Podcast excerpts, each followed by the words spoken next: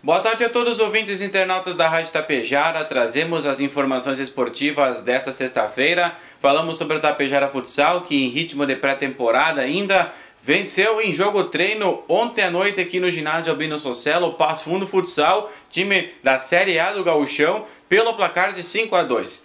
O time tapejarense se impôs ao longo do período aí de treinamentos contra a equipe do Passo Fundo Futsal e aí venceu então com autoridade, mostrando que está com o time formado, pronto para iniciar então as competições que terá pela frente. Primeiro, nesse final do mês de março e também durante o mês de abril, a Taça Farroupilha região Serra, onde o Tapejara Futsal enfrentará times como Lagoa Esporte Clube, também a AGE de Guaporé, a AVF de Vacaria, Cerca de Casca, também a APF Agrolavoura de Gentil, enfim, são times fortes que entram na disputa então dessa Taça Farroupilha região Serra. A estreia do Tapejara Futsal será no sábado, dia 25, em Vacaria contra a AVF. E no final de semana seguinte, no dia 1 de abril, Tapejara Futsal vai receber a equipe da AG de Guaporé, então, e possivelmente essa partida já com transmissão da Tapejara FM. E nesse final de semana, tudo agora se pensa em clássico Grenal. Depois o Grêmio se classificar na, para a segunda fase da Copa do Brasil e o Internacional ter uma semana inteira de treinamentos, agora o foco principal é o clássico Grenal do próximo domingo na Arena.